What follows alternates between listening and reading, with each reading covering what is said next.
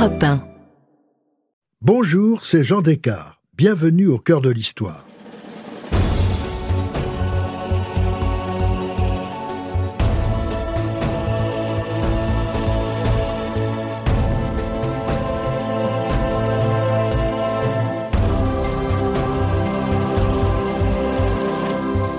Dans ce nouvel épisode en deux parties de notre série sur les femmes pionnières, dans tous les domaines et à toutes les époques de l'histoire, je vous raconte aujourd'hui la vie et l'œuvre d'Agatha Christie, la lady qui a rénové le roman policier et imposé son talent et ses personnages dans le monde entier. Seconde partie, d'Agatha Christie à Lady Malawan.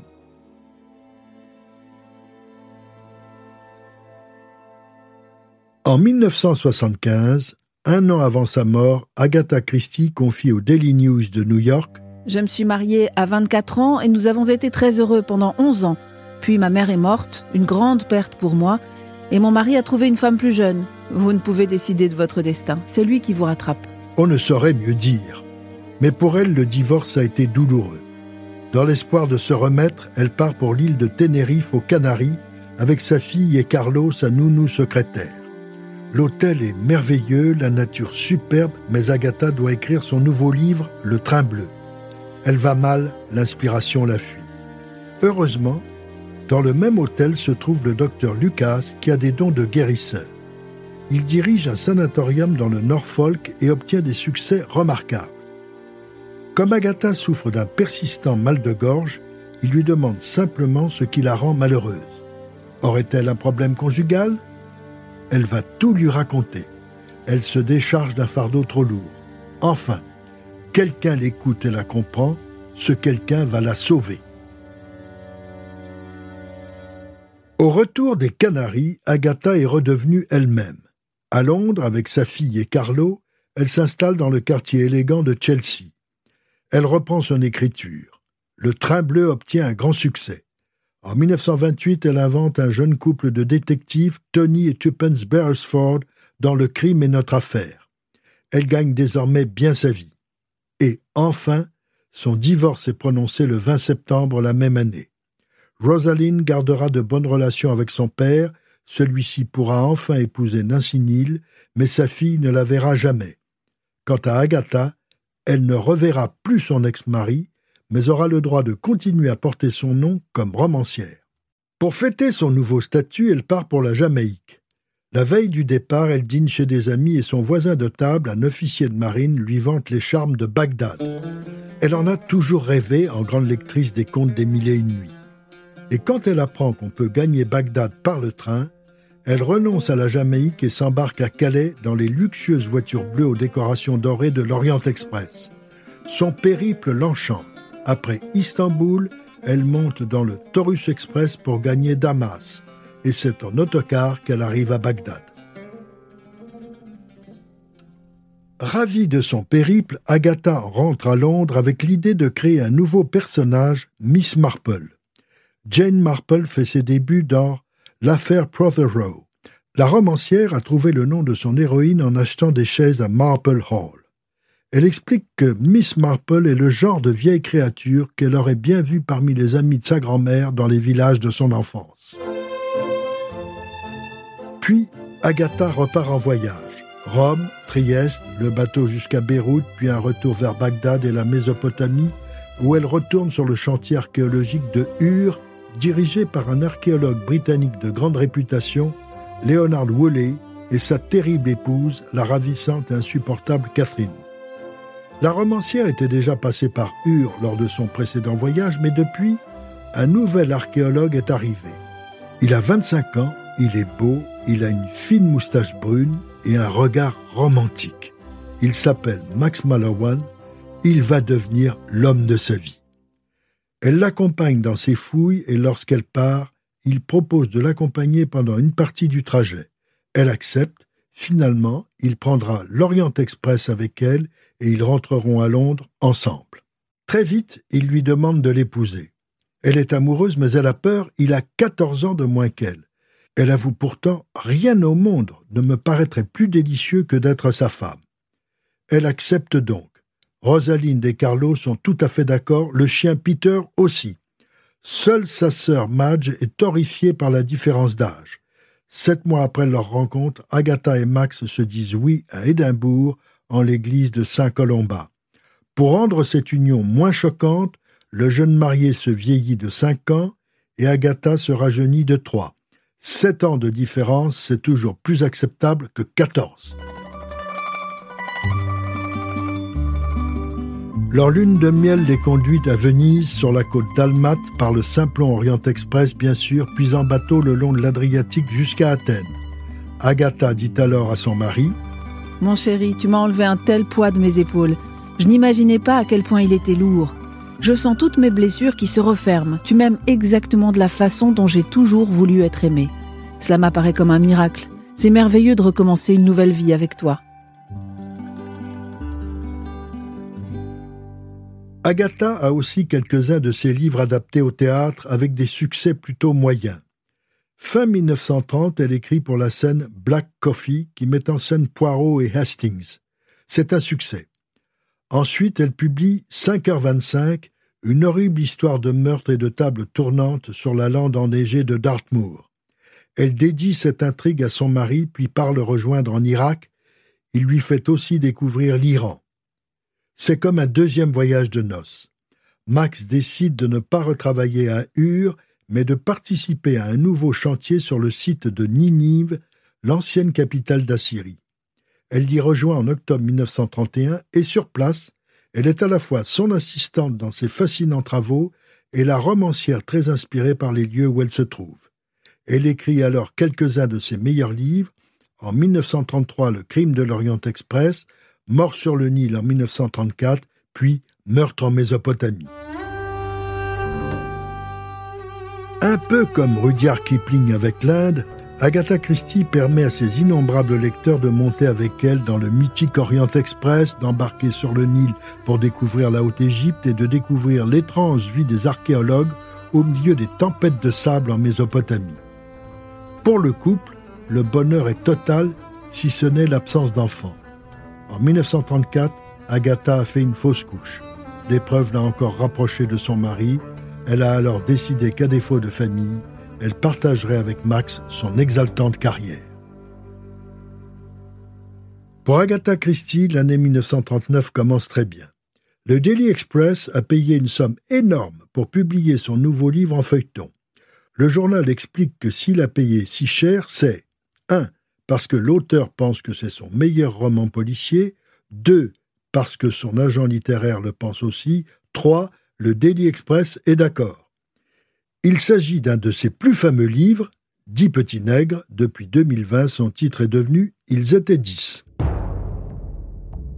Mais l'euphorie ne dure pas longtemps puisque la guerre éclate. Max s'engage dans une patrouille de volontaires surveillant la côte nuit et jour. Carlo Fischer, la secrétaire, travaille dans une usine de munitions et Agatha reprend du service comme infirmière à l'hôpital régional. Sa fille, Rosalind, qui a à présent 20 ans, s'engage dans les auxiliaires féminines. Tous les Malawan et leur entourage participent à l'effort national britannique. Malgré son immense succès, Agatha Christie fait face à de grandes difficultés financières car aux États-Unis, d'où proviennent les 4 cinquièmes de ses revenus, tous ses gains sont bloqués depuis un mois. Jusqu'ici, un écrivain considéré comme auteur étranger non résident ne payait pas d'impôts. Désormais, la justice américaine réclame des taxes sur tout ce qu'Agatha a touché. Londres est la proie du Blitz. Les Malowan résident à Sheffield Terrace. Trois maisons voisines sont soufflées. Mais Agatha refuse d'obéir aux consignes et de descendre dans le métro. Elle s'explique. J'ai toujours eu la hantise d'être coincée sous terre. Je dormais normalement dans mon lit où que je sois. J'ai fini par m'habituer aux alertes aériennes sur Londres, au point de ne même plus me réveiller complètement. Je me disais seulement dans un demi-sommeil en entendant les sirènes et les bombes les plus proches Allons bon, les revoilà encore. C'est à cette époque épouvantable que le Royaume-Uni eut le plus envie de s'endormir en lisant Agatha Christie. En 1941, elle publie deux livres, Les vacances d'Hercule Poirot, distrayants et rappelant une époque heureuse où l'on prenait encore des vacances, mais surtout N ou M, où l'on retrouve le couple Beresford qui traque les espions nazis. C'est la première fois qu'Agatha Christie écrit un livre totalement anti-nazi. Un magazine américain refusera de le publier en feuilleton. Il faut dire que les USA ne sont pas encore entrés en guerre à ce moment-là.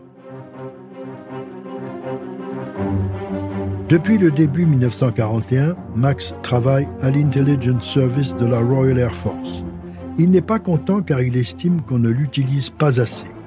Il parle couramment arabe et juge qu'il serait plus utile au Moyen-Orient. Fin 1942, il se voit enfin confier une mission. Il part pour le Caire.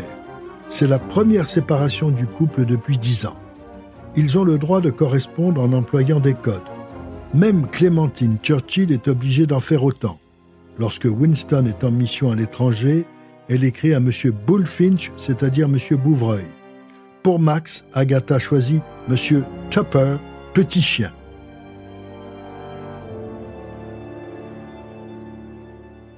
Sur les conseils d'Edward Carter, le découvreur de la tombe de Toutankhamon en 1922, Agatha écrit La mort n'est pas une fin, qui se déroule en Égypte au temps des pharaons.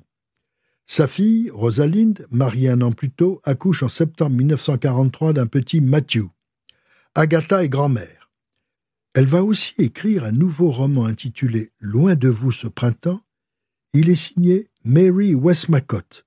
C'est un pseudonyme qu'elle avait déjà utilisé à plusieurs reprises depuis 1930 pour écrire des romans qui ne sont pas policiers mais généralement inspirés par sa propre vie.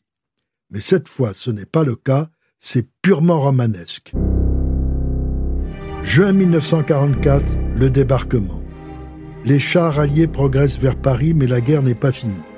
Rosalind apprend que son mari, porté disparu, est mort près de Falaise. Une véritable tragédie. La jeune femme est détruite, sa mère la soutient mais tremble pour Max. Au printemps 1945, elle apprend qu'il est vivant, qu'il revient de Libye. Ils se retrouvent enfin et éclatent de rire. Ils ont un peu changé. Chacun d'eux a pris au moins 12 kilos. Après tous les drames de la guerre et les difficultés fiscales, l'après-guerre sera une époque faste pour la romancière. Le théâtre va beaucoup l'occuper, mais aucune de ses adaptations scéniques ne remporte un vrai succès. En revanche, à partir d'un petit script tiré d'une comptine pour enfants, elle écrit une pièce, The Mousetrap, la souricière. La première a lieu le 6 octobre 1952 au Royal Theatre de Nottingham et sera jouée dans plusieurs villes de province avant d'arriver à Londres un mois plus tard. Les deux principaux personnages sont interprétés par des acteurs célèbres, Richard Attenborough et son épouse Sheila Sim. C'est un véritable triomphe. La pièce bat tous les records de longévité à l'affiche avec, bien entendu, des changements de comédiens. En novembre 1962, pour le dixième anniversaire de la création, Agatha Christie affronte une fois de plus l'enfer du Savoy, c'est-à-dire un grand dîner dans cet hôtel mythique pour fêter l'inusable piège à souris. Un gâteau immense, pesant une demi-tonne et couvert de souris en sucre. Agatha aura cette phrase inoubliable. Ne laissez à personne le soin de dire que rien d'excitant n'arrive quand vous êtes vieux, parce que c'est faux. Ce soir, je passe une soirée formidable. Aujourd'hui, la pièce se joue toujours à Londres. En 1961, l'UNESCO avait annoncé qu'Agatha Christie, traduite dans 200 pays, était l'auteur de langue anglaise la plus vendue dans le monde. Churchill déclare qu'elle est la femme à qui le crime a le plus rapporté depuis Lucrèce Borgia. En 1971, la reine Elisabeth II élève Agatha Christie au titre de Dame de l'Empire britannique. Elle fait sa dernière apparition publique trois ans plus tard pour la première adaptation au cinéma du Crime de l'Orient Express, dont le casting prestigieux comprend Ingrid Bergman, Lauren Bacall, Jacqueline Bisset, Anthony Perkins ou encore Sean Connery. Quant à Hercule Poirot, il est incarné par Albert Finet que la romancière a adoré dans ce rôle. L'année suivante, en octobre 1975, une crise cardiaque la terrasse. Elle s'éteint le 12 janvier 1976.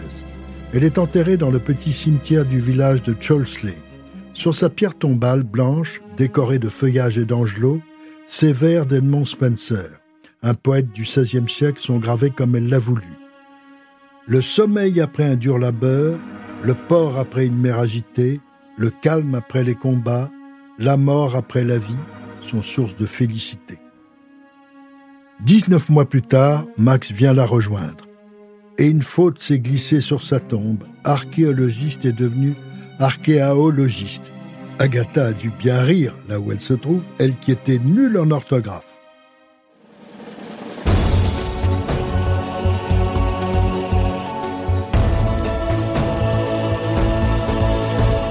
Si cette plongée dans l'histoire vous a plu, n'hésitez pas à en parler autour de vous et à me laisser vos commentaires sur le groupe Facebook de l'émission. Je vous dis à bientôt pour un nouvel épisode de Au cœur de l'histoire. Au cœur de l'histoire est un podcast Europe Studio. Il est écrit et présenté par Jean Descartes. Cet épisode a été réalisé par Jean-François Bussière. Pour ne rater aucun épisode, abonnez-vous sur Apple Podcast ou vos plateformes habituelles d'écoute. Ressources bibliographiques. Portrait dans l'éventail, Bruxelles, par Jean Descartes, novembre 1976. Les mille vies d'Agatha Christie, par Béatrix de l'Aulnoy, édition Talendier, 2020. Agatha Christie, Les mystères d'une vie, par Marie-Hélène Bellac, édition Perrin, 2019.